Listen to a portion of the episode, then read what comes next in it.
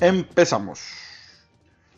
Hola, ¿qué tal? ¿Cómo están? Saludarlos, bienvenidos a una nueva entrega de Jodidos pero Contentos. El gusto de los acompañar en lo que estén haciendo, cocinando, comiendo algo, haciendo ejercicios, pero siempre dándole play y bajándose los episodios y calificando en todas las plataformas digitales. Estamos en Spotify, Google Podcast, Apple Podcast y en eh, ang.com también para la gente que nos escucha desde sus computadores.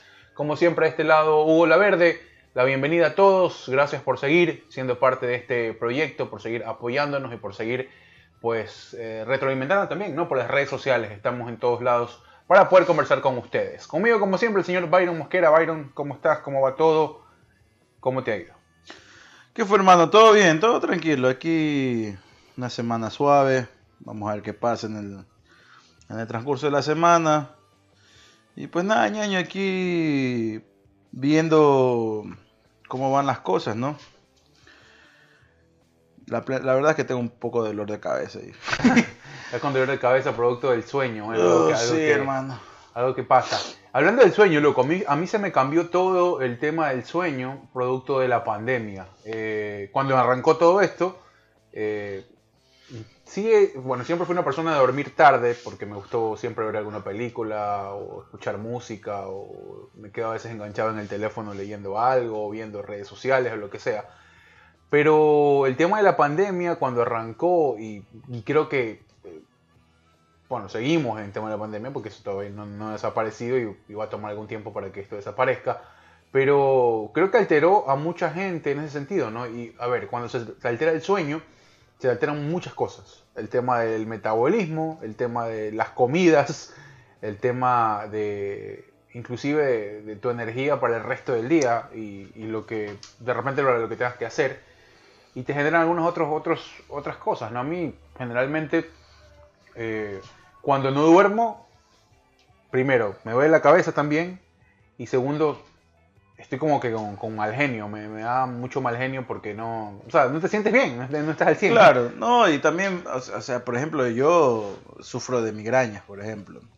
No es una migraña severa, pero cuando ya son muchas malas noches seguidas, va a llegar un momento en que me va a dar migraña. Y, para la gente que, tú no sufres de migraña, no, pero por ejemplo, para la gente que sufre de migraña, a mí me da suave, pero... Es, complicado eso. Sí, eh, pero cuando me da una crisis, eh, obviamente te da intolerancia a la luz, tolerancia al, ruido, al sonido, eh, vomitas. A mí se me manifiesta principalmente el síntoma es que siento que las pepas de los ojos me las están apretando con las manos, así claro, como que se te va a salir la... No, no, no, no, no es como que se me va a salir, simplemente siento como que algo me estuviera apretando los ojos, pero... Ah, como una presión, ¿no? Sí, y, obviamente, eh, y eso asúmale todos los síntomas que te dije, más el dolor de cabeza, eh, te dan como un pese náuseas, eh, entonces lo único que quieres es estar acostado con todo apagado y, sin ningún tipo de ruido. Hay gente que toma pastillas para eso, ¿no? Y claro, me toca tomar ahí pastillas, ¿no? Para, para, o sea, no, más que, o sea, para la gente que sufre recurrentemente de esto, sí toca tomar pastillas. Pero yo no tomo pastillas para, para la migraña, simplemente me tomo un una pastilla para el dolor de cabeza o paracetamol o ibuprofeno. Migranodixina creo que se llama una de las... la verdad es que ya me hice hasta resistente a la migranodoxina. Eh, Hay gente que toma. Yo tengo una tía que, bueno, ella, ella es de Colombia y este...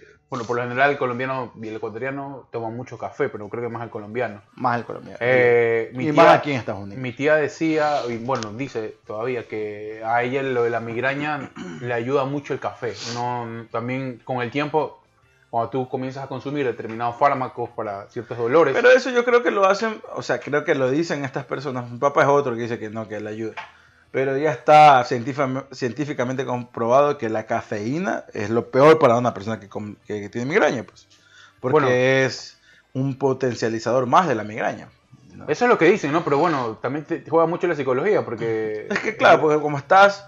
Mira, hermano, la cafeína es una droga. O sea, no podemos hacer. Y entonces ya estás adicto a la cafeína, pues obviamente vas a decir, no, es que eso a mí me hace bien. es como a mí el azúcar, por ejemplo. El azúcar es una droga que todo el mundo la consume, pero no deja de ser droga. Eh, y uno es adicto a la. No solo soy yo, comúnmente somos adictos al azúcar.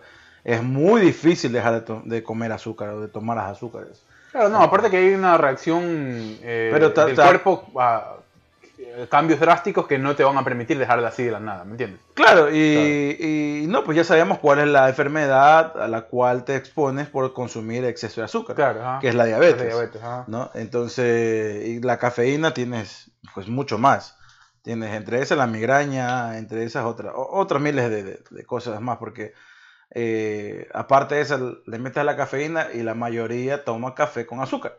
Ujú. ¿ya? Entonces a eso le metes azúcar a otra. Que es Claro, otro bueno, tipo de- depende. Ella, ella me acuerdo que lo tomaba el tinto este que famoso en Colombia, el café pasado, la esencia del café. Claro, sí. Se tomaba pequeñas tazas y, bueno, no sé cuántas al día, pero ella decía que con eso le iba, le iba mejor. Y, y- y no sé, ¿no? Ya tiene que ver con ya personas grandes que, que es que tienen, también, algunas, que tienen algunas Eso depende, por, por- por de tu nivel de ansiedad también depende. Por ejemplo, cuando yo que sufro de ansiedad, eh, cuando tenía, estaba muy ansioso, era el cigarrillo.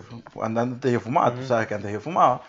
Y, y eso obviamente acarreó otra enfermedad cardio, eh, perdón, eh, respiratoria. Claro. Eh, yo sufro de bronconeumonía, pero la gente puede vivir con enfermedades respiratorias. La Claro. bronconeumonía no es muy, no es tan grave como alguien que sufre de asma, por ejemplo, Claro. Que puedes hacer tu, o neumonía, puedes hacer tu vida normal, simplemente que cuando tienes una enfermedad como la gripe o esta vez eh, COVID, Claro. ¿no? Estamos mucho más, nuestro sistema inmunológico es mucho más expuesto, ¿no? Entonces, pero uno dice, no, me acuerdo cuando tenía hambre o estaba muy ocupado por trabajar, entonces, lo que yo hacía es fumarme un tabaco y, y yo decía en mi inconsciente, eh, o de- lo decía abiertamente, decía, no, ya con un tabaco se me quita el hambre. Y te da la sensación de como que te quita el hambre, Claro. pero no, la verdad es que no te quita nada y más bien te estás haciendo mucho más daño. Claro, eh, eh, bueno, acabas de tocar un tema interesante que tiene que ver con el tema de la ansiedad y cómo ha sido percibida durante el tiempo, porque, bueno, creo que hoy se habla mucho más de eso que antes. Antes era muy, creo que era muy callado, no por, no por a veces por decisión propia y otras veces por, eh, no sé, porque simplemente no se le, eh, no estaba este término rondando mucho en el, en el, en- el espectro a nivel, eh, de- a todo nivel, se Es que antes también lo definían a las personas ansiosas como una característica de su personalidad y no... Claro, no, no, no medida como una ya- patología, que es lo que es. Exactamente, y a medida que iba pasando el ha ido pasando el tiempo y obviamente ya vemos que no es una característica de, una pers- de la personalidad, simplemente es que eres una persona que sufre de ansiedad, que ha sido exactamente... Yo, yo creo que esa ansiedad, eh, no, sé, no sé si es que habrá una persona que no sufre eh, a nivel de que, o sea, hay ciertas, eh, la ansiedad se puede sufrir a determinados niveles eh, en función de, primero, tu estado eh, mental, segundo, tu estado físico, que tiene mucho que ver con eso, y, y tercero, en- entre esas dos cosas, qué tipo de hábitos has tenido en, ese camino, porque hay niños que son ansiosos, por ejemplo. Hay niños que, tienen, que, nacen con ese trastorno de ansiedad producto a embarazos complicados, producto a que en esos embarazos hay ingestas de me- medicamentos, ingestas de drogas o ingestas de alcohol, y que nacen con, con ese tipo de cosas, ¿no? Pero el tema es que hoy la ansiedad ya hay que tratarla. O sea, an- antes para mí era como que te levantas y tú decías, ando como con angustia, ando como angustiado, ando con ese sentimiento de, de, de que no sé, no estás como, estás como que no te hallas en ningún lugar, en ningún momento, ¿no? Estás como con eso de que, de, no sé, eh, ansiedad tal cual, pero antes no se le ponía esta, esta etiqueta, sino más bien era como, y te- la gente te decía, ¿no? Y creo que es, muy- es un error tremendo, eso de que no, sabes que cálmate, tranquilo, las cosas van a estar bien.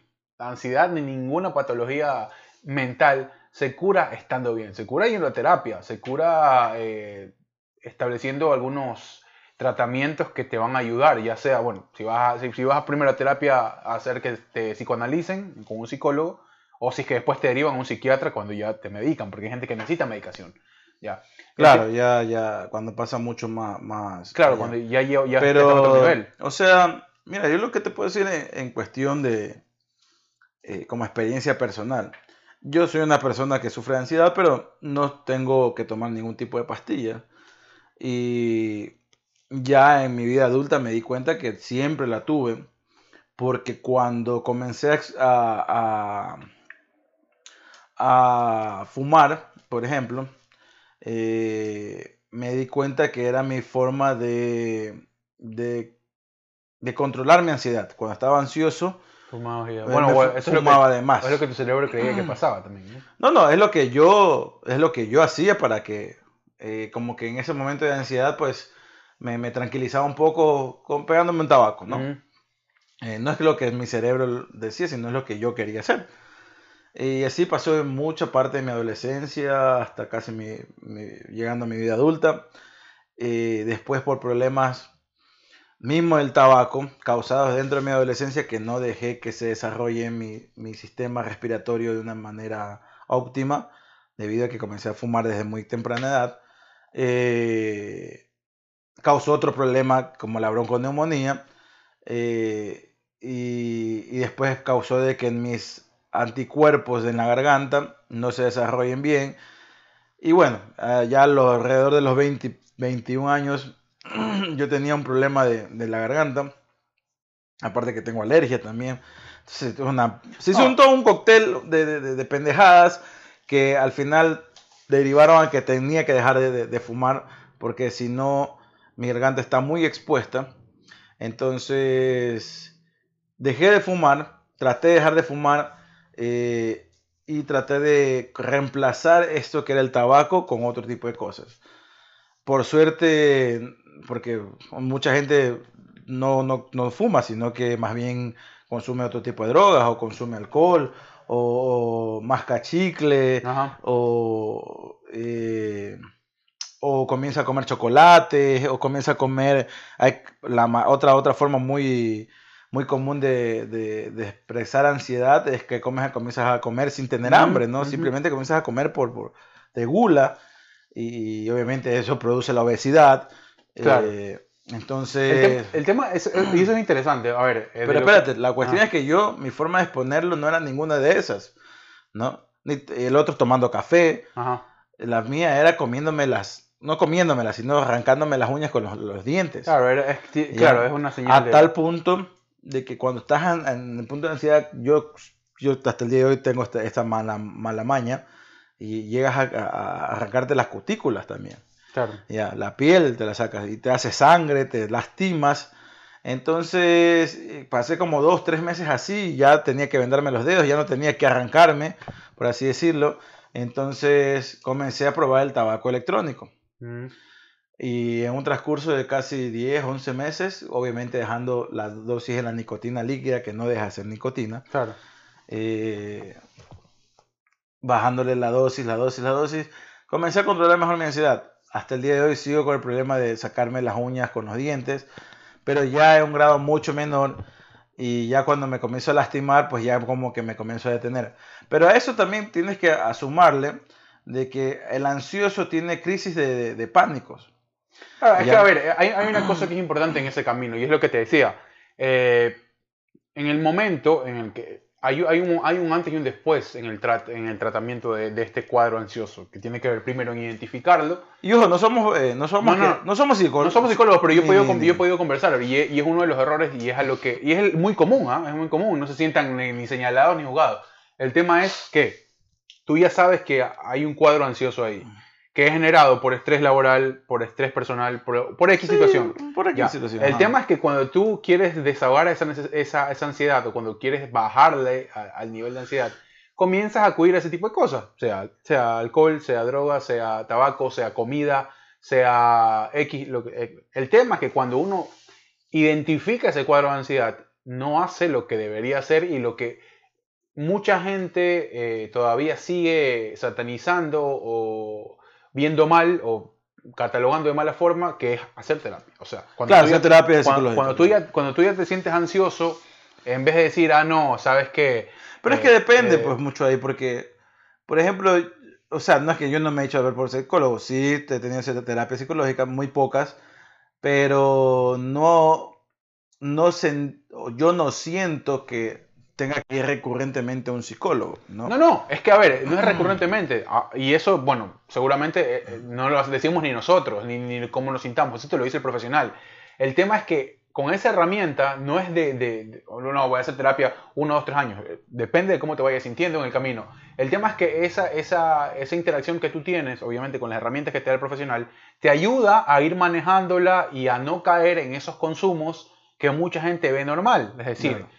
Bueno, yo soy ansioso, voy a comer una caja de chocolates. No, yo soy ansioso, me voy a fumar una caja de cigarrillos. No, es que no, Y es, entonces que eso es lo no que- es consciente, pues, ese tipo de cosas. pues. Claro que es consciente, porque tú sabes lo que estás metiendo en tu cuerpo. No, no es, es que no es consciente, por eso te digo, es que cuando tú estás ansioso, inconscientemente recurres a eso. No, no, no, no. Tú estás en un pleno, en pleno nivel de conciencia. No, no, no, es que, tú- es que no es porque tú, no es un deseo, como en ese momento de tú dices, no, deseo esto de aquí. No es que como, no es como, como ahorita que te dije, ¿sabes que Peguémonos un ceviche, ¿no? Y ahí estamos conscientemente, estamos deseando comer el ceviche. Pero cuando alguien está con un cuadro de ansiedad y lo quiere, y, quiere controlarlo de alguna forma, y lo manifiesta de alguna forma, es inconscientemente, es eh, aparte, obviamente, aparte debe de gustarle, pues, ¿no? Inconscientemente yo salí y me fumaba un tabaco. No era una cuestión que deseaba, era una cuestión que necesitaba, ya.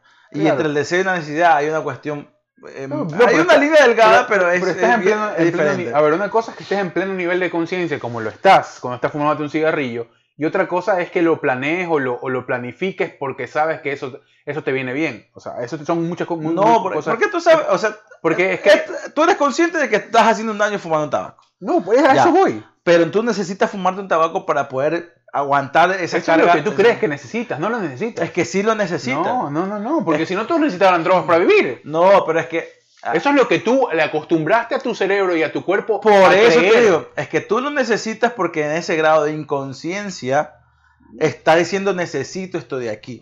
Ya, y tú has acostumbrado, como lo estás No, diciendo. no, yo, no, acostum- yo no lo llamaría inconsciencia, sino es desconocimiento. O sea, no es, no es inconsciencia. Obviamente, porque en pleno grado de es conciencia. que ese- hasta ese momento no sabes porque Por estás eso, pasando por ese eso, tipo de y, cosas. y a eso voy. O sea, al momento que tú diagnosticas, obviamente. Pero es que estamos hablando con el periódico del lunes, ah, por si acaso, porque ya cada uno pa- o sea, ha pasado sus, sus experiencias y, y yo lo que te digo es de repente. Claro, es claro. que eso te digo. Pero por ejemplo, cuando a mí me ha dado no, crisis de ansiedad y- o, o- o crisis de pánico, por ejemplo, y a muchas personas se les manifiesta por X razones, estrés Claro. laboral, est- estrés en la casa, Claro, tantas cosas que puede, pa- Ujú. puede detonar una crisis de pánico. Ujú. Eh, a mí por lo general me dan solos, pero hay mucha gente que por lo general le dan cuando están con Claro, muchas personas al lado. personas, Y eso es mucho más grave. Claro, porque, Porque es más difícil de controlar. Claro, es más difícil controlar, exactamente. O por lo menos a mí me pasa. O sea, nunca me he dado con, con personas, así rodeada de muchas personas. Por lo general siempre ha sido en solos y han sido muy pocas veces. Eh, hace poco me dio una, eh, cuando eh, pasé del fallecimiento de un familiar eh, en este año, y, y me dio una, y es mucho más fácil, creo, para mí, porque yo me puedo autocontrolar. Pero mucho pasa de esto porque en un momento yo aprendí artes marciales y ahí te enseñan terapias de respiración y eso te ayuda bastante. Claro. Pero para una persona que le da su, la primera crisis de pánico que me dio, o sea, no sabía que estaba el pasando. tema es que tú no sabes lo que sucede, lo que está sucediendo en ese momento y no, no tienes ni, no, o sea, no, no sabes ni cómo catalogarlo, ni qué hacer, porque no tienes las herramientas y es por eso lo que te digo. Claro, no, no, Uno no. a veces cree tener las herramientas, ¿por qué? Porque a veces nos damos esos permitidos o nos damos lapsos de que tú dices, bueno, estoy muy ansioso, algo me está atormentando, me voy, me relajo el fin de semana, por ejemplo, que es lo que la gente cree, ¿no? Y relajarse tiene muchas, muchas connotaciones, ¿no? Desde ir a una fiesta hasta irte a la playa tú solo, comer lo que tú quieras y, y sentirte bien en ese momento. Pero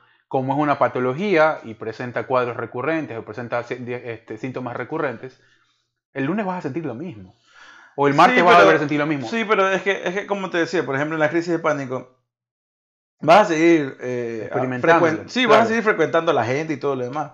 Pero llega un momento de- en un lapso de, de- de- de- que estás pasando en tu, en tu vida, en ese momento, en que ya la carga emocional no la soportas como tal. Claro, y es por eso que Ya. te digo que tienes que recurrir a esas herramientas que un profesional te puede dar. Ah, claro, pero Entonces- es que, es que yendo al profesional o no yendo al profesional, es que ahí depende, porque si necesitas medicación, porque yo conozco a gente que cuando le dan ataques de pánico ya es una cuestión que necesitan es hasta internarse en... en- en- Claro, porque tienen, claro, hay un sistema nervioso ya afectado y todo. No, claro. más, que, más que eso es cómo lo, lo, lo comienzas a exponer físicamente. Por ejemplo, hay gente que comienza a temblar, Por eso, y no tienes Eh, control. Claro, sí, hay Ah. gente que comienza a temblar, otros que, que- que se desmayan.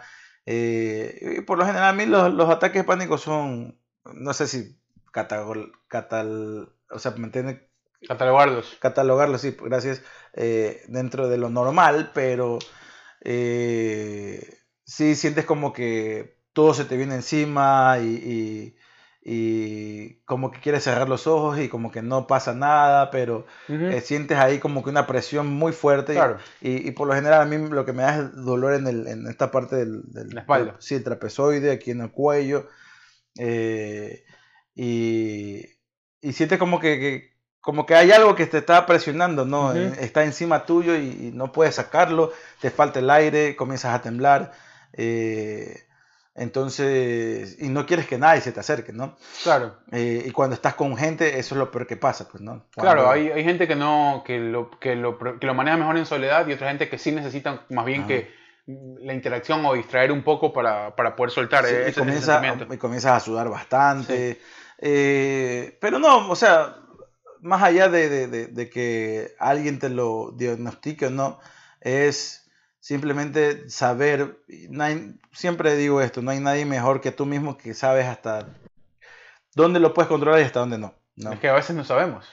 Es que en Y este pasa mucho de que la gente no sabe y por Es eso se que- excede. No, no, pero es que en este caso yo creo que es- las personas sí pueden darse cuenta hasta dónde, porque si ya es una persona que ya no puedes controlarlo y te das cuenta que no puedes, ¿por qué necesita? Porque cuando te pasa necesitas ayuda de alguien más, entonces ahí ya tú dices, o sea, Bueno, pero es que eso es difícil no. de diagnosticar también, porque como tú lo dices, eh, mucha gente tiene conciencia del nivel hasta donde puede llegar, pero hay otra, hay otra gente que no tiene, y esa ansiedad Es que, deriva, claro. deriva en otras patologías. es que cuando ya estás haciendo, o sea, cuando ya causas un problema aparte del que ya estás teniendo tú, ya ahí ya hay, un- hay una cuestión que te dices, no, bueno, esto ya no puedo estar jodiendo mi vida cada vez que pase esto de aquí a otras personas porque, o sea, no es justo, pues no. Ajá, Es como el alcoholismo, ¿no? claro. No, es que O por sea, eso te digo, somos- deriva, deriva a, a situaciones como esa.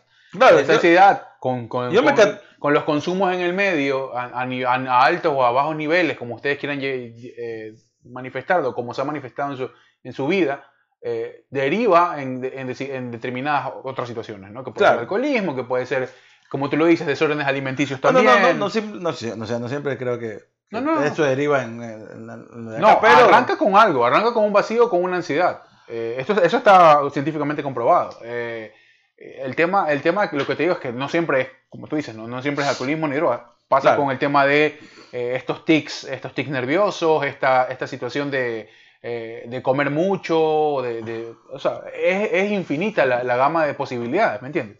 Entonces, Claro, no, por, e- o sea, por ejemplo, eh, lo que te iba a decir pues, es como el un alcohólico, ¿no? O sea, yo me considero un alcohólico, pero no estoy en un grado donde eh, mi alcoholismo haga daño a los demás. O sea, cuando me siento a tomar, pues estoy consciente que en ese momento puedo tomar y que el día siguiente no voy a ir a trabajar o no voy a manejar o alguna cosa por el Claro. estilo. Entonces, eh, puedo tomar como que dice medianamente tranquilo. Y el día siguiente sabe, saben todo el mundo y sé yo que no van a contar conmigo. claro que no va a funcionar. Ya, o sea, no van a contar conmigo por muchas horas quizás, ¿no? claro, claro. Entonces, eh, sé que, o sea, puede sonar ilógico, pero mi alcoholismo es medido y responsable.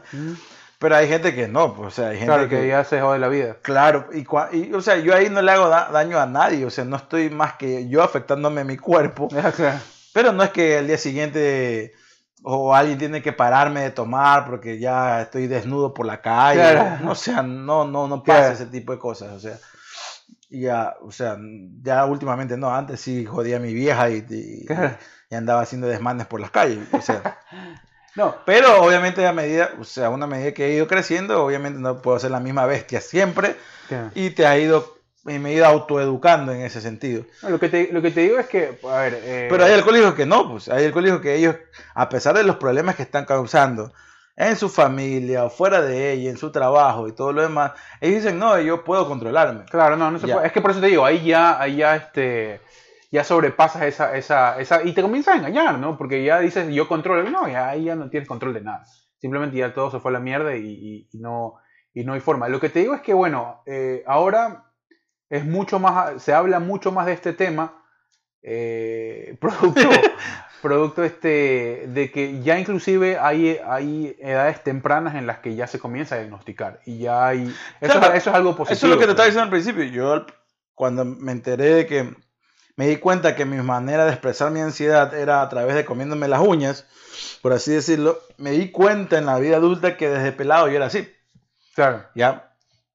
Por ejemplo, situaciones que siempre me causan ansiedad. Cuando estoy, eh, cuando ya vuelvo de viaje, por ejemplo, estoy manejando y ya quiero llegar a la casa. Claro. Porque ya tengo sueño, estoy cansado, alguna cosa por así, y ya estoy que eh, me comienzo a comer las uñas. Ya. Eh, o, estoy en una conversación que ya me parece ya monótona y que me estoy que ya quiero ir, ya estoy aburrido y ya me comienza a causar ansiedad de que ya quiero que se acabe este rato y, eso también. Eh, sí, esas son las situaciones más comunes, ¿no? Eh, aunque me comienzan a cuestionar mucho también. Ese es otro que me causa ansiedad. O sea, ya.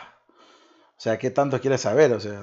Claro, claro. Bueno, es que por eso te digo, mira, el tema, el tema de, el tema de, hay que traerlo también a colación con, el, con esta situación de pandemia que todos hemos estado viviendo y que cada uno ha vivido diferentes, a diferentes niveles, ¿no? Eh, te decía, arrancamos el encierro, claro, pues. cómo, cómo, se te da, te, te trastoca el sueño y, y, ese, y eso también te genera muchas cosas. A mí, a mí me da ansiedad, por ejemplo, el tema de, de, de ese, ese ese sentimiento de que le daba uno de domingo 7 de la noche más o menos y saber que ya arranca la semana y que ya tienes que ir a hacer tus huevadas y tus cosas y, eso, a mí, como que, o sea, no es que me, genera ansiedad, pero es como que chuta, vuelve, vuelve la rutina y vuelven otras cosas más. Eh, de ahí el tema laboral, siempre cuando estoy trabajando, o sea, siempre estoy ansioso para que las cosas salgan, salgan bien, a un nivel a veces un poco extremo. Eh, pero, pero sí, eh, esa, es una de las cosas que uno después se aleja y ve y dice como que chucho, o sí, sí, por ahí se te pasa un poco, un poco la mano o no te estás haciendo bien porque te exiges mucho y esa exigencia te cansa y, ese cansancio te causa estrés y a la vez ansiedad. El tema es que ahora eh, creo que también se ha banalizado un poco el, término, el término ansiedad como tal, ¿no? Como se, como se han banalizado otros temas, como el, eso de ser tóxico, como son, son simples etiquetas. A veces la gente lo usa como. bullying también. la gente los usa mucho como etiquetas para, para. Como que para darle un nombre rápido a las cosas y no sentarse y decir, oye, bueno, esto es lo que me está pasando y a través de estos patrones y de esta identificación, pues puede ser esto, puede ser lo otro. No, no autoexaminándose, sino yendo a donde alguien que te pueda dar una, una, una, verdadera, un, verdadero diagnóstico y decirte, ¿sabes qué? Bueno, no, no des más vueltas, que esto es lo que te está sucediendo. O sea, que no, por, por ejemplo, en mi caso sí me auto examiné o autodiagnostiqué yo mismo, porque cuando llegué al, momento del, psicólogo, él me dijo, o sea, tú ya la tienes muy clara, me dijo, tú sabes de qué, estás, de qué va lo tuyo, entonces, obviamente él me dio su recomendación profesional como tal, pero él sí me dijo, o sea, tú te has dado cuenta por sí solo cómo van, cómo puedes controlar tu ansiedad, y cómo has terminado con el tabaquismo y has... Eh, y obviamente es una cuestión que no es curable porque no hay un virus, una bacteria, un patógeno a que hay que atacar, porque es una cuestión mucho más emocional y pasa mucho más por la cabeza, ¿no? Entonces, y en ese tipo de, cosas mm, no es un medicamento para cada, eh, no, es un no es un medicamento universal, como quien dice, ¿no?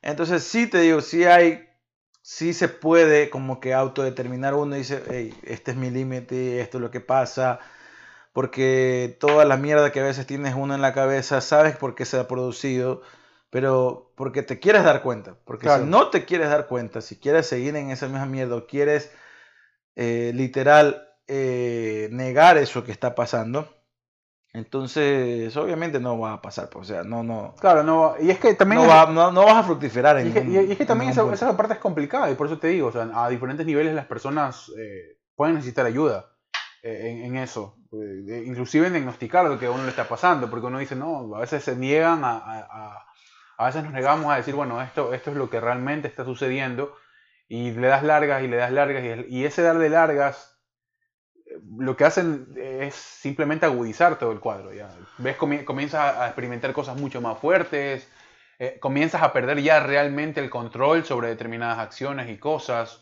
Entonces ya ahí sí, ya, ahí, ahí sí ya se vuelve inmanejable y ahí trastoca todos niveles de, tu vida, ¿no? De tu vida personal, y aparte, de tu vida laboral. O sea, para las personas que, o sea, más que todo en, en, la sociedad donde, es verdad, donde se han encerrado muchas de las cosas como que con un solo término, ¿no? El bullying es otra de esas cosas. Ajá. Que, porque es, bueno, por ahora en la actualidad, porque los niños que sí que los maltratan, los otros compañeros, porque le dicen que gordo, que orejón, que cabezón, que negro, que blanco, que eh, alguna determinada cosa, y este niño no lo sabe manejar. No. Y obviamente no lo sabe manejar porque eh, quizás tenga una personalidad que es retraído, falta comunicación y todo lo demás. Pero si él no lo no siente, él no siente la confianza necesaria, puede ser que dentro de la escuela o dentro de algún ámbito en específico no lo puedas sentir, pero no puede ser que dentro de tu casa mismo, donde estás creciendo, no tengas ese tipo de, apertura, ¿no? Eh, y el problema no solamente pasa por el, el, hecho que le hagan bullying, sino pasa por el hecho a veces de los padres mismos, el no sentir o el no acordarse que en un momento, que en ese momento de tu vida, ese era un problema real para ti.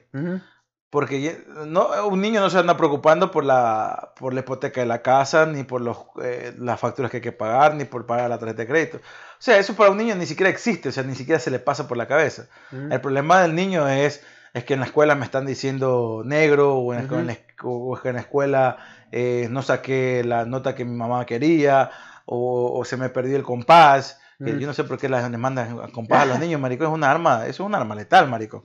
Sí, una punta ahí, pero bueno. Eh, o, que no hice la tarea, o que me mandaron a ver al representante. Esos son problemas reales, así como para el adulto es un problema real pagar, ver cómo saca la plata para pagar la hipoteca de la casa, porque si no se queda en la calle. Para el niño es real que se le perdió, o que el compañerito se le comió el lunch, ¿no? Eh, se le está comiendo el lunch todos los días. Claro, que lo están, que lo están maltratando y todo eso. Sí, pero ese tipo de cosas es verdad, como padres las puedes resolver, pero si tu hijo no tiene la apertura para contártela a ti como padre, entonces hay un problema más allá del bullying. Y es que ahí es difícil, es que mira, ahí, ahí es ese escenario que tú acabas de plantear es bien complicado. Por eso pasan los suicidios de los niños. y, es muy y debe ser muy común, debe ser muy común porque, a ver, en el afán de el padre de resolver los mambos, eso de que cada uno tenga lo que tenga que tener o, resolver eso de que no me quiero quedar sin casa, descuida eh, lo que a veces siente el niño. Y eso, y eso, y eso es pues. un círculo vicioso y cada vez hay más, eh, cada, cada vez hay más vacíos, cada vez hay más soledad y, y se llegan a puntos y ya te, te, das cuenta de que el niño ya no tiene 10 años ni 8 años, sino que ya tiene 22 y 23.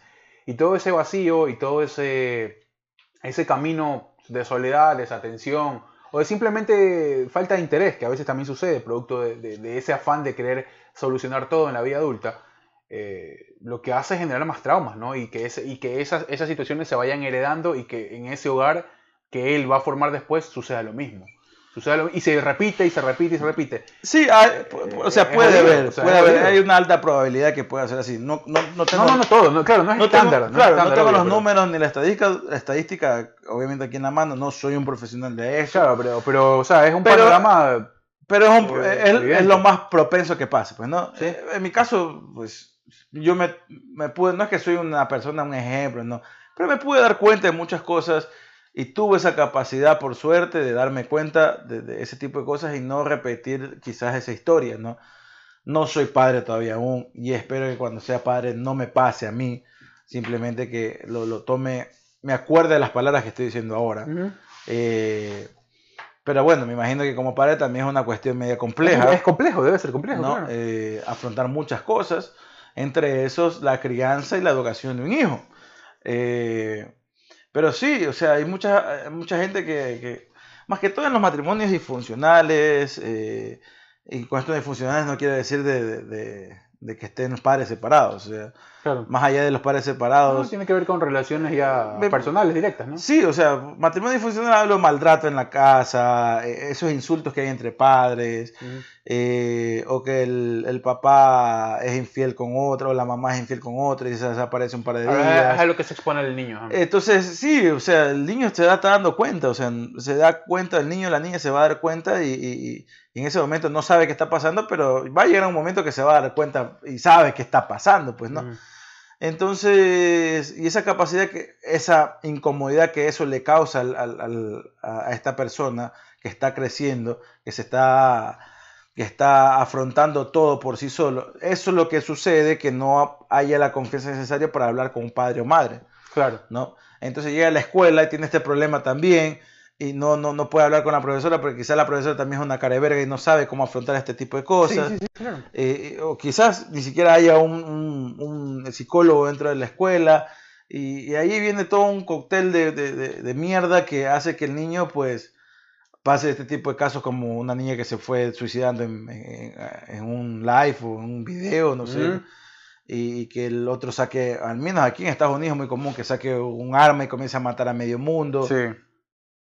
Eh, no son acciones justificadas, ojo, no estoy justificando nada de este tipo de cosas. Pero hubo un descuido y no hubo. Pero hay un de descuido, y porque no es de la nada, o sea, nadie se, o sea, si es que psicológicamente está mal, pues obviamente se va a levantar, hoy sí tengo ganas de matar a alguien, pues, o sea, Claro, pero no. nadie se, o sea, nadie en su sano juicio se levanta con las ganas de decir, hey, hoy voy a matar, eh, voy a sacar Mira, un arma y, voy a matar y es muy medio mundo". interesante, ahorita me acordé, una, una serie que siempre te, te recomiendo y que... Y que Mindhunter. eh, sí, y que habla de eso, Ujú.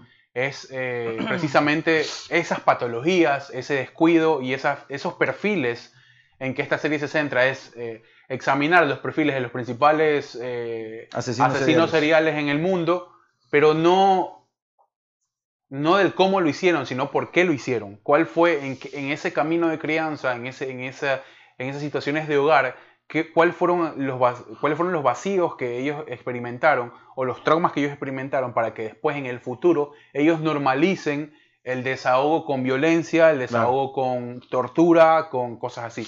Y es espectacular, o sea, cómo te lo explica la serie y cómo te, te, te va, te- claro, obviamente, o sea, no, no es que te establece un perfil psicológico como te lo establecería un psicólogo general, sino más bien un poco más en el tema criminalístico. Claro. Eh, pero tú te quedas como que, o sea, loco. Pero obviamente en un momento topan la, la Top- psicología topan, algunas teorías de la- de que, que plantea la psicología, obviamente.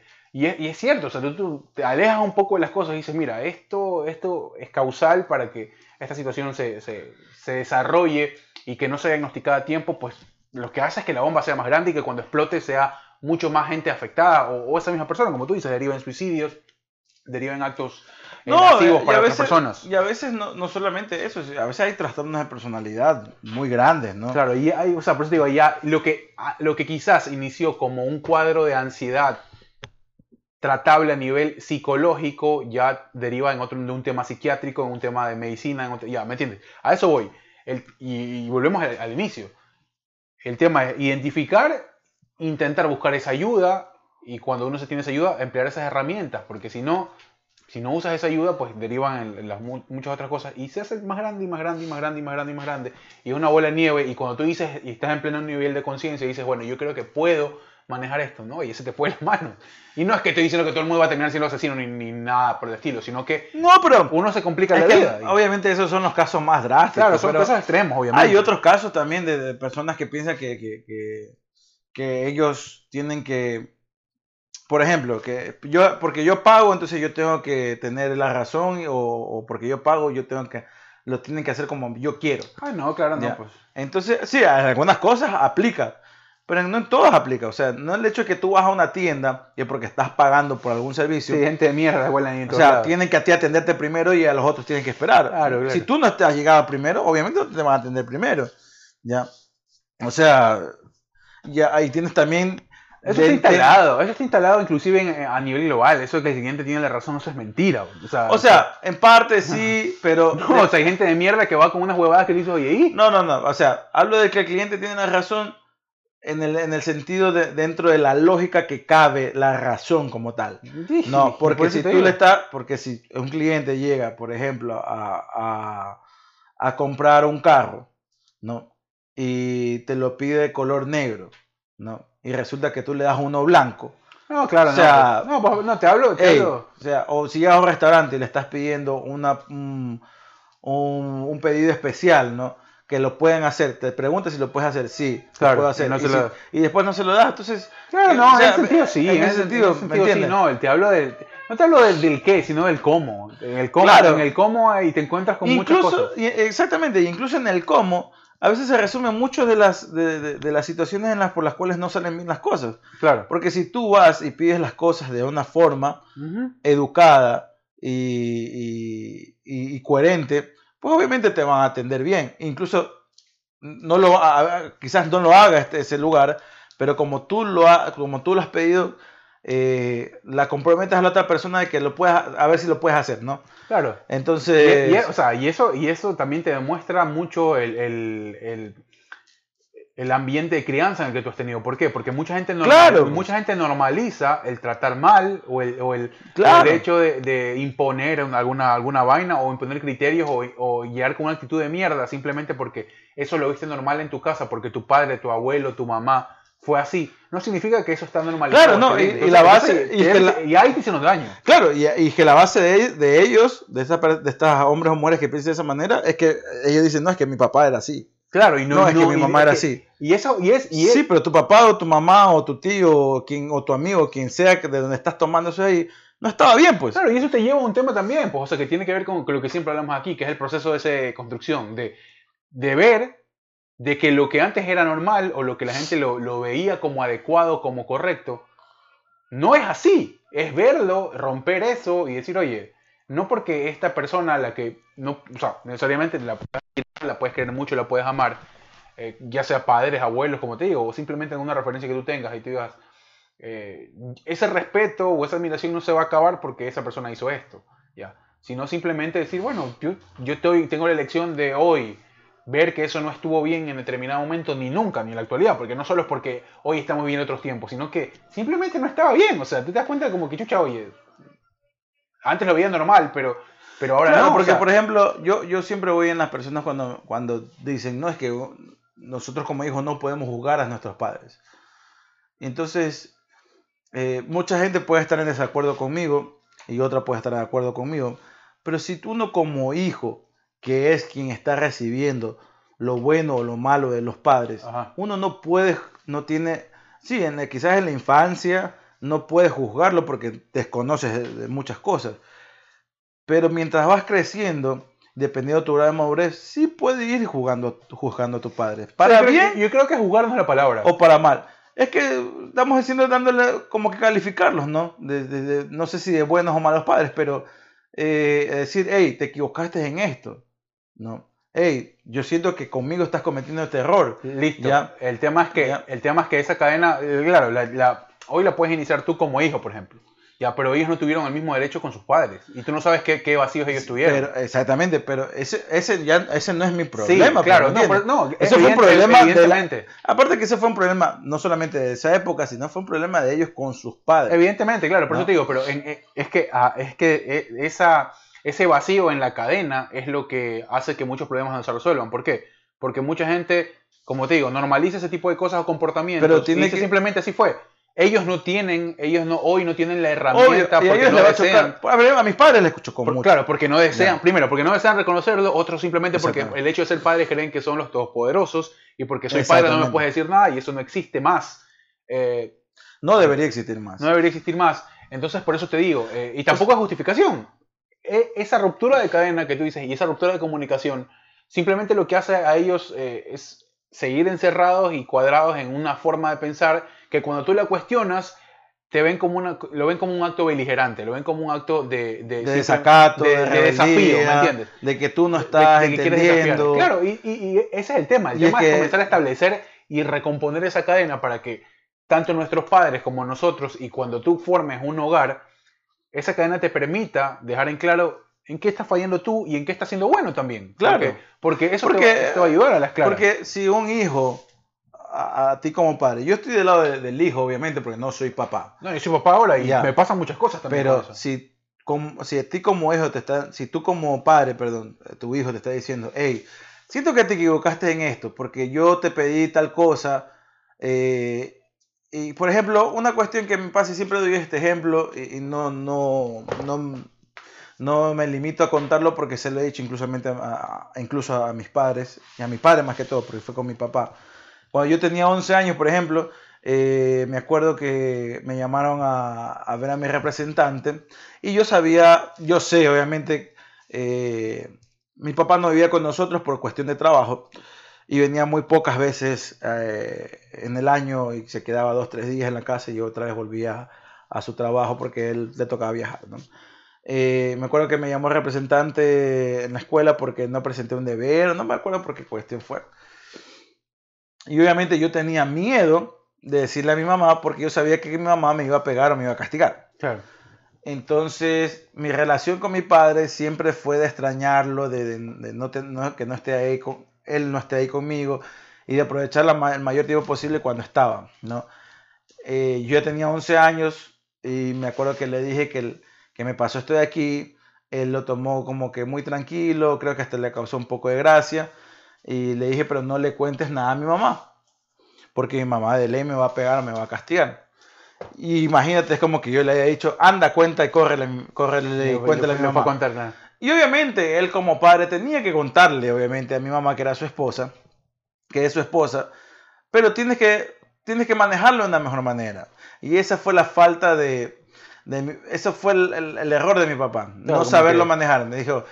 Ya perdiste la confianza ahí. Claro. Exactamente, ¿me ah. entiendes? Entonces, sí, yo no te decía. No, no, no, me, no es que me solapes, pero, pero te estoy comunicando para Pero que sí, en cierta parte yo le estaba pidiendo, hey, solápame esto de aquí porque tengo miedo de, esta, de esta otra parte. Entonces quiero confiar en ti. Claro. Y te estoy dando este voto de confianza. No se lo estaba manifestando de esa manera porque en ese momento no tenía el criterio para hacerlo. Claro. Pero yo sí consideraba que él tenía el criterio como tal para hacerlo. Claro. Ya, pero si tú como, ya, yo me pongo en, en los otros zapatos de él, obviamente tenía que contarle a mi esposa, hey, mira, eh, él me dijo esto, de, mi, hijo me dijo esto de aquí. Claro, es que déjame cómo lo manejas, claro. Déjame manejarlo a mí. Haz como que tú no sepas nada, yo voy a manejar la situación con él. No es que yo, hey, te estoy pidiendo que me dejes manejarlo a mí. Mm. No tengo esa cercanía con él porque no lo veo todos los días. Claro, es evidente. Claro. Déjame ver. No es que ponerte yo voy a ser el bueno o el malo de Claro, no, no, no, eso no se trata. Claro. Sino que eh, él me está dando este voto de confianza y quiero que él confíe en mí. Porque ahorita es esto. El día de mm. mañana puede ser una droga o alguna cosa por el estilo. Claro, pero es claro, necesitas ese, ese confort, o sea, y, que alguien te conforte y, ahí. Y en ese tipo de cosas no había ese vínculo, pues. No había era, ese vínculo era de, una, era un paso para de confianza. Y él obviamente lo desechó porque no lo vio como yo lo vi. Claro. Y, y él le fue a contar eh, inmediatamente a mi mamá porque mi mamá terminó yendo a la escuela y porque él me imagino que él no le dio la gana de ir a la escuela. Mira, y obviamente pasó lo que iba a pasar, ¿no? Si ah. mi mamá se enteraba, me iba a pegar y me iba a castigar. Y eso pasando. Pasó, claro. Entonces de ahí, inconscientemente, porque no sabía en ese momento, más que tenía un cierto coraje o resentimiento que comenzó a infundarse en ese momento ya desde muy temprana edad. Entonces, ya después, ahora, ya después de muchos años, no ahora de mis 30 años, sino ya antes, en mi adolescencia, me di cuenta del error que él tuvo ¿no? Y mi resentimiento infundado hacia él fue, comenzó desde ahí, uh -huh. porque hubo muchas más. Eh, yo no tuve una buena relación padre-hijo con eh, en, en, la adolescencia y a medida que fui creciendo, ya a mis veintipico de años, me di cuenta de que no me iba a llevar mucho a ningún lado, que el resentimiento no lo iba a poder desechar, pero sí podía cambiar mi actitud en ese momento ante la situación de mi papá, porque me di cuenta de muchas deficiencias que tuve mi padre, tanto en su juventud como claro. hijo, eh, que obviamente las estaba manifestando. Y si yo tenía la misma actitud repetías. que Ajá. estaba él, que él había tenido hacia su padre. No ibas, a, no ibas a romper nada. O sea, no ibas a romper nada, íbamos, íbamos, a terminar mal y, y, la cuestión es que yo tuve esa capacidad o esa madurez, por así decirlo, en decir, no, esto puede... Te, yo no puedo cambiar el pasado, pero puedo cambiar mi actitud en este momento. Claro. Ya, yo sé que él no la va a cambiar. En este momento él no va a tener esa iniciativa, pero yo, si yo la tengo, quizás él sí claro. cambie a su manera de, de, llevar. Bueno, seguramente habrá hecho algún cambio, ¿no? Habrá algunos cambios. Y sí, y sí, obviamente no fue drástico, pero, pero pequeñas cosas, claro. En medida sí se ha cambiado y ahora tenemos una relación mucho más llevadera. Eh, Y, bueno, la cuestión es que a lo que yo voy es que en este tipo de vínculos eh, que puedas crear, si el hijo puede juzgar o no puede juzgar a su padre o a su madre, dependiendo de este tipo de acciones. Porque si tú como padre sientes que nada de lo que te pase a tu hijo es importante porque no se tiene que ver, no tiene que ver de que esa decisión no tiene que ver si nos vamos a quedar sin dinero, nos vamos a quedar sin casa, nos vamos a quedar sin carro o va a dejar de estudiar a la escuela. No. En ese momento siempre digo, hay que ponerse en los zapatos del otro y poder tomar una decisión a partir de cómo la otra persona también ve la situación. Por muy ínfima que sea. Porque en ese momento un niño chiquito no sabe si tomar teta o, si chuparse el dedo. Y ese puede ser un dilema, el, dilema universal del niño pequeño. Y después no sabe si pagar eh, la casa o para el carro. O no sabe si proponer matrimonio o no proponer matrimonio. Eh, y hay muchas cosas que comienzan a definir la vida de esa otra persona a partir de cómo toma una decisión o no. Pero si tú no tienes, si esa persona nunca ha tenido la apertura para confiar en un, en un círculo, sea este, por lo general debe ser el de la familia. Claro. Bueno, hay otra gente que busca confort en, en, amigos. amigos Claro. Y, eh, por ejemplo, ahorita que estamos... Y pasa, y pasa, ¿no? Y, y pasa eso de que uno llega con una carga y el otro tiene otra carga más grande y a veces se resulta bien y a veces resulta mal. Pero si te das cuenta cuando hay una es porque uno de los dos miembros de esa familia, que son tu padre o tu madre, han hecho falta en ti. Claro, sí, sí, sí, claro. Sea porque ya no esté presente. no, tienes, no, tienes, a quién recurrir simplemente. O no te han dado la, confianza. O, Exactamente. sea porque ya no esté presente, ya no esté vivo o sea porque estén, estando vivo tú no tengas la confianza. Se cierran esa posibilidad, claro, y ahí ya, ya se generan eh, algunas, algunas otras cosas. Yo no soy muy... Eh, no soy partícipe mucho de esto que dicen de que los padres deben ser amigos de sus hijos. Creo que debe, debe haber un, debe haber un límite en donde se identifique que es tu padre y que no es tu amigo. Pero es que, eh, ¿qué clase de amigo pues también debes hacer? No, no, no, es que la amistad eh, está a un, a ver, la amistad como tal está a un escalón o a dos o a tres, como ustedes lo quieran poner, abajo del, vínculo familiar. Y eso para mí es, innegable. pero es que, es que, o sea, yo, yo, yo no más bien no, no, no puedo no, no lo meto en ninguno de los dos. O sea, son dos cuestiones distintas. Ah, por eso te digo, a eso voy. O sea, no están, no están en la misma sintonía. O sea, ¿me entiendes? No se puede. por eso es que no puedes decir que están dos, tres, dos escalones distintos. Es porque dos, son dos cosas distintas. Porque. No, es que hay gente que lo vuelve, o sea, que lo, que lo quiere subir al mismo nivel por esas carencias que estamos hablando. ¿Me entiendes? A eso es lo que voy. o sea, que, quieren, que quieren encontrar ese afecto, quieren encontrar esa cosa que te debería dar la familia y que no te la da con los amigos y que a veces... Pero es que no todas las... Es que las familias no son perfectas, pues hermano. No, no, no, claro, no, no, sí, evidentemente es así. Te hablo de que esa confusión puede generar más problemas. No, no necesariamente termina siendo un... Eh, este alivio o este fuego que uno a veces busca. Eh, no, simplemente es eso, o sea, hay, hay este, relaciones que simplemente no pueden ser sustituidas porque no pueden, porque no, no, no pero a ver, o sea, yo lo que sí siento es que por ejemplo, el ejemplo ahorita de los dos. Cada quien tiene su familia. Claro. Tu mamá, tu papá, tus hermanas, yo tengo mi hermana, mi papá, mi mamá. Pero ahorita mi familia eres tú, pues. Porque nosotros vivimos aquí mismo, estamos compartiendo el día a día, a veces no nos vemos.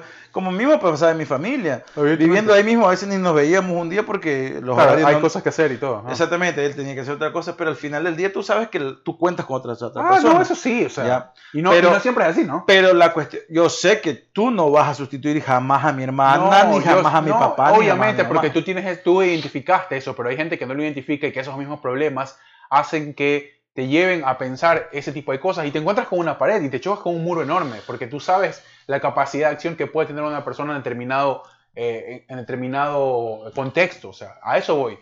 Y no hablo de contexto simplemente físico, hablo de contexto emocional.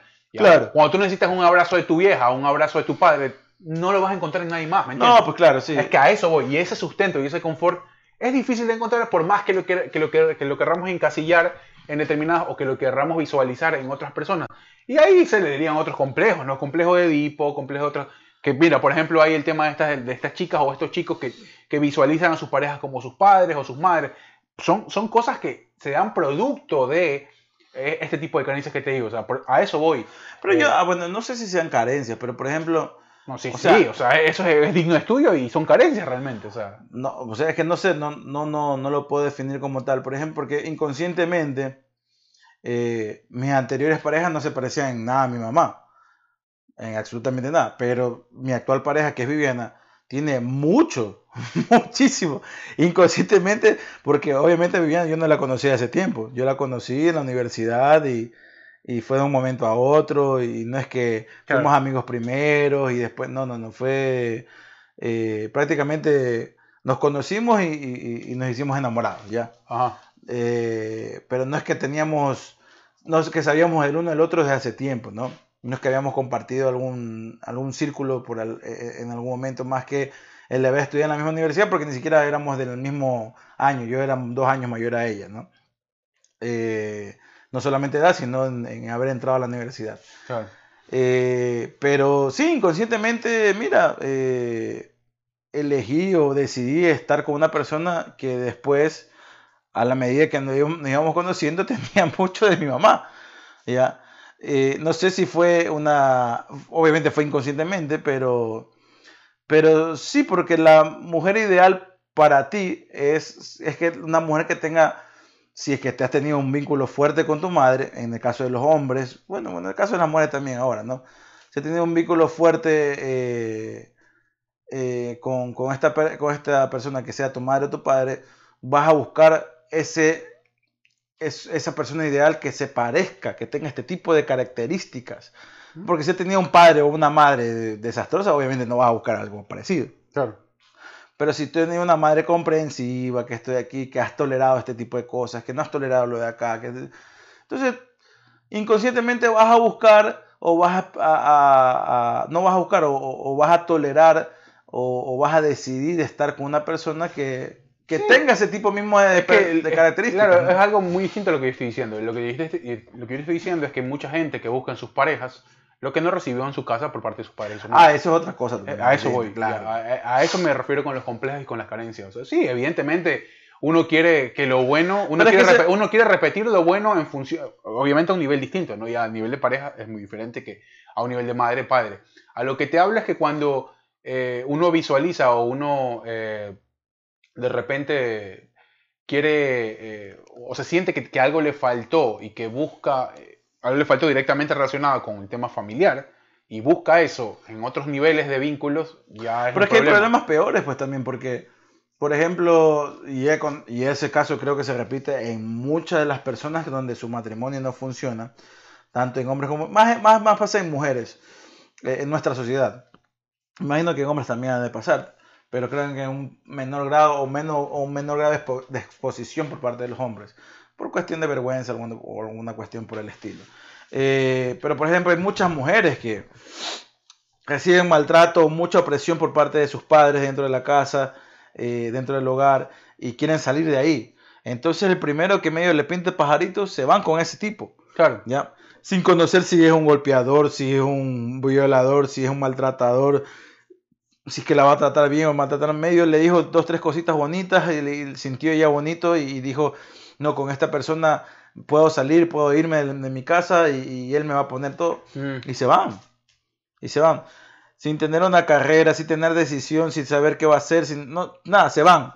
Mm. Y resulta que después el tipo es un, es un maltratador, le insulta y todo lo demás. Y no le da bien. Y está, de tumbo en tumbo, ¿me entiendes? Claro.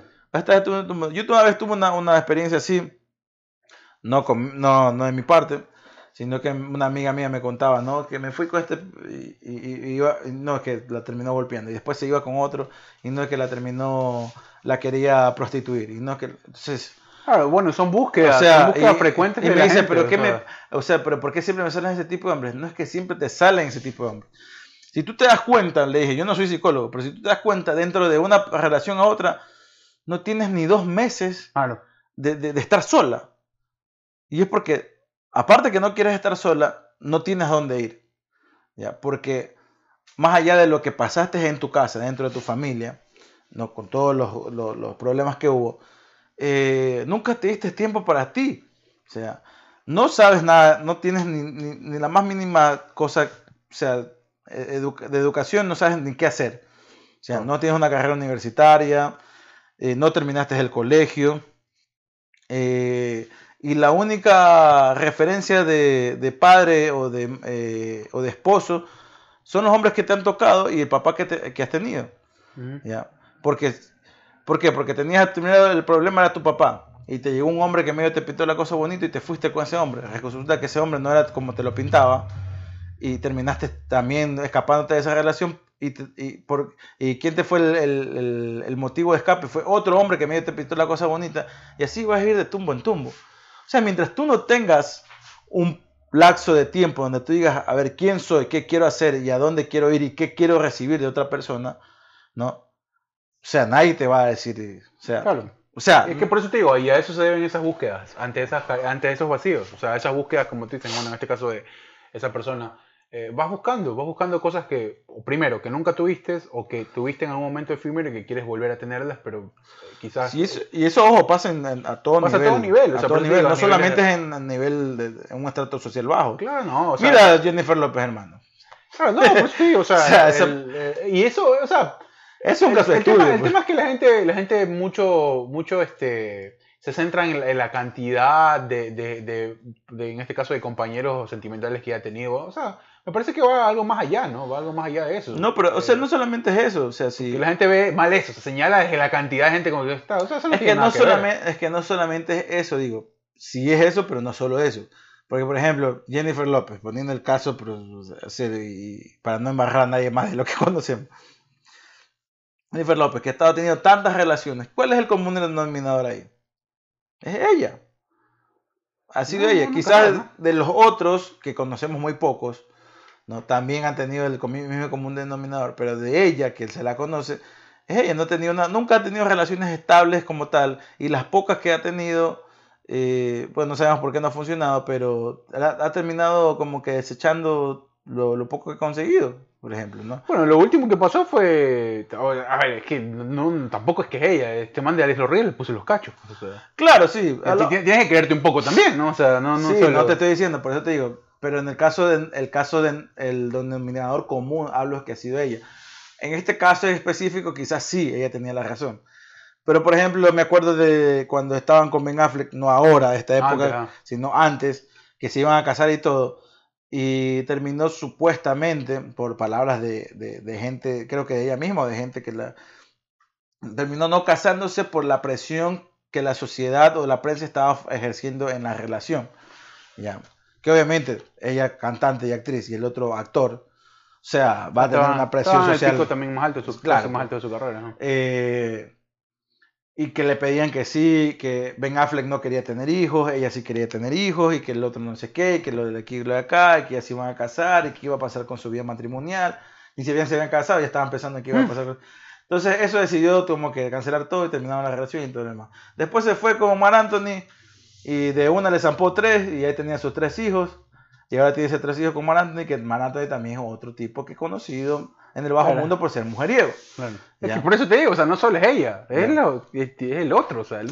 Sí, nada, no te estoy diciendo que no, pero a ella, el problema es de ella de haber elegido a esta otra persona, ¿me entiendes? Sí, a veces. bueno, Porque no, la- no le zampó tres hijos de... No, claro, ¿no? Y, pues, no, ¿no? bueno, y algunas relaciones han sido largas, otras cortas, o sea, ha tenido, ha tenido varios, varias cosas de estas, ¿no? Ha tenido matrimonios de seis, nueve, seis, nueve meses, algo así, o sea... Claro, o sea, por eso te digo, a veces eh, sí, tiene que ver con, con las decisiones, pero también cuando uno ama y quiere, uno confía. Y Uno confía ciegamente también. Pero si entonces, tú- entonces tú dices, bueno, voy, Pero, a voy a poner todo lo que yo siento acá y, y- y vamos a ver qué pasa. Pero Hugo, si Normal. tú estás, si tú estás con, conoces a una persona, en el caso del famoso es mucho más evidente, pues si estás una persona que, Jennifer López, hablando del mismo tema, Jennifer López que es una, eh, una mujer conocida. Y Con- que, ajá, conocida por su arte, ¿ah? no, nada más, no como persona. ¿no? no, no, no Porque como el otro se te acerca como persona, no como artista. Claro, pero eso- obviamente sabes que en el bajo mundo los, los rumores que tienen de otra, otra- la otra persona. Bueno, pero no conoces a la persona igual. no conoces, pero sabes de los rumores que hay. Claro. Ya. Pero si tú estás, ya, ya hagamos a Jennifer López, tú estás con, eh, conoces a una persona aquí, ya. Eh, está dentro de un círculo de amistad que te hiciste y, y todo el mundo dice, ah, y comienzas a escuchar comentarios, ¿no? Ah, pero es que esta man anda aquí, pues anda con la de acá, anda con el de acá. Ajá. Y resulta que después de, de la noche de, de la noche a la mañana comienza la man tirarte bola. Obviamente tú sí te vas a decir, "Y no me voy a meter todavía aquí, voy a conocer bien a esta persona como a esta, a esta mujer como persona, a ver si es cierto los rumores que me están diciendo. En algún momento se te va a pasar por la cabeza. No, claro, o sea, tú confías hasta un punto. Después ya, obviamente, tienes que analizar y tienes que ver si es que eh, realmente esta es la persona o no es la persona. O sea, eso es parte de. Claro, y es como, es como una amiga también, no voy a exponer a, esta amiga, pero ambos, lo, ambos la conocemos. Es como esta amiga que eh, tuvo una época donde andaba muy promiscua, ¿no?